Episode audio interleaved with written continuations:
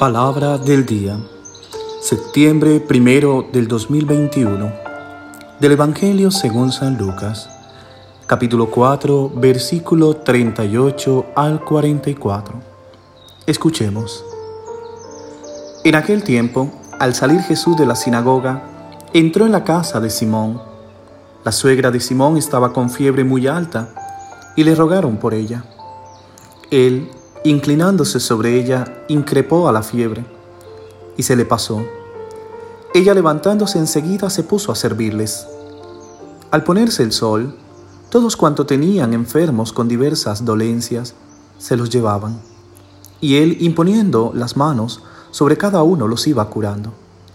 De muchos de ellos salían también demonios que gritaban y decían, Tú eres el Hijo de Dios. Los increpaba y no les dejaba hablar porque sabían que era el Mesías. Al hacerse de día, salió y se fue a un lugar desierto. La gente lo andaba buscando, y llegando donde estaba, intentaban retenerlo para que no se separara de ellos. Pero él les dijo, es necesario que proclame el reino de Dios también a las otras ciudades, pues para esto he sido enviado.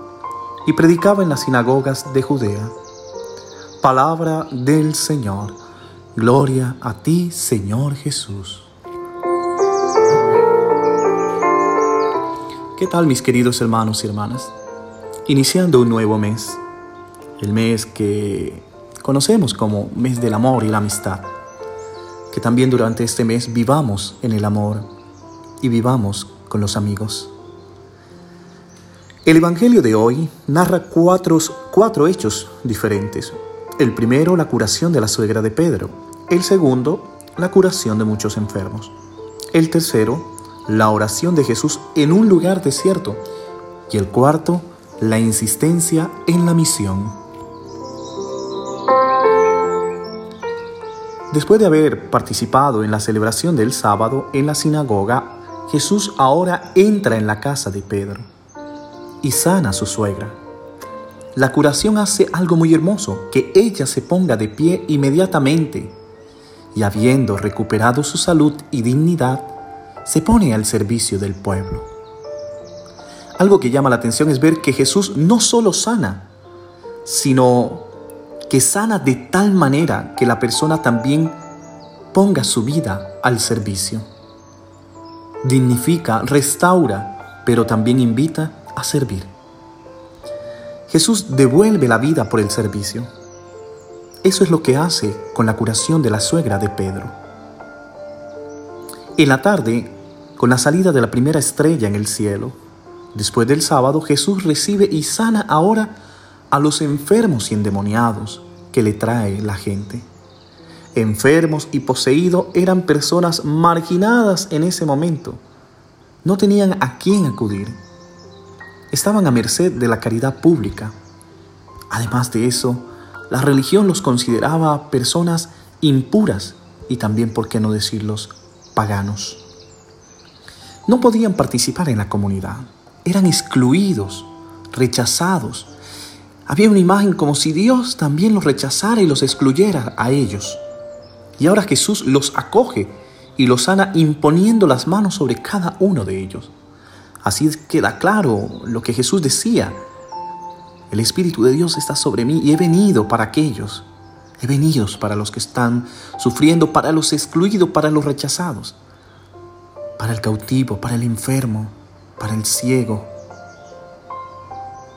Es claro que en eso consiste la buena nueva de Dios, la buena noticia, el Evangelio, en que quiera ser Jesús en la vida de las personas acoger a los marginados y excluidos e integrarlos en la convivencia, estar cercanos a ellos, no rechazarlos, sino recibirlos. Luego los demonios salieron de muchos gritando, tú eres el Hijo de Dios.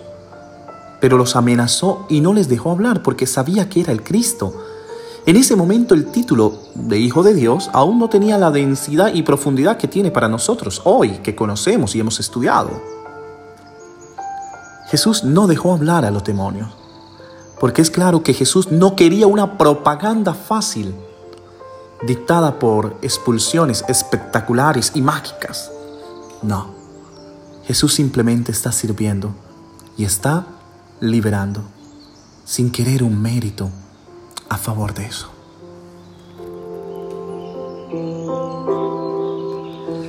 Se dice que al amanecer salió y se fue a un lugar desierto, pero la multitud lo buscaba. Lo alcanzaron y querían retenerlo para que no se alejara de ellos. Aquí aparece Jesús orando, se esfuerza enormemente por disponer de un tiempo y un lugar adecuado para la oración. Va a un lugar desierto para estar a solas con Dios. Desierto significa eso, encuentro con Dios. A través de la oración mantiene viva la conciencia de su misión. Recordemos que en el silencio también se escucha a Dios.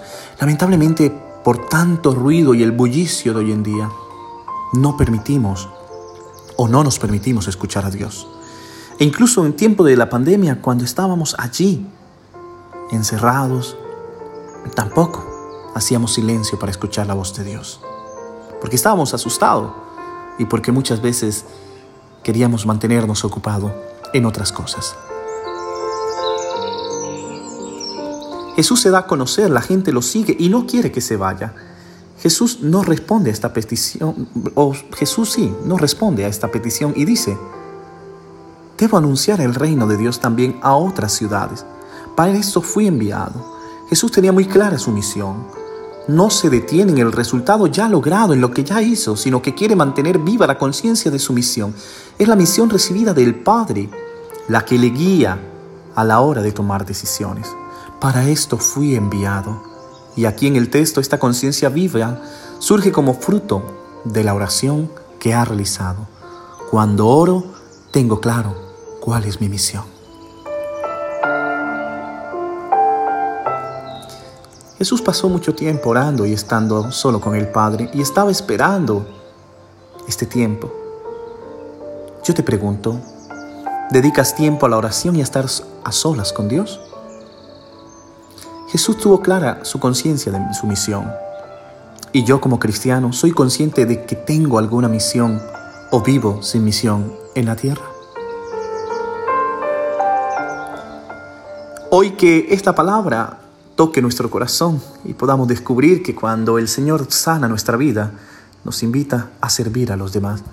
Nos invita también ir a aquellos que han sido rechazados y excluidos nos invita a reconocer su poder en su palabra, pero también nos invita a tener clara la oración y la misión. Que Dios se bendiga en el nombre del Padre, del Hijo y del Espíritu Santo. Amén. Feliz día.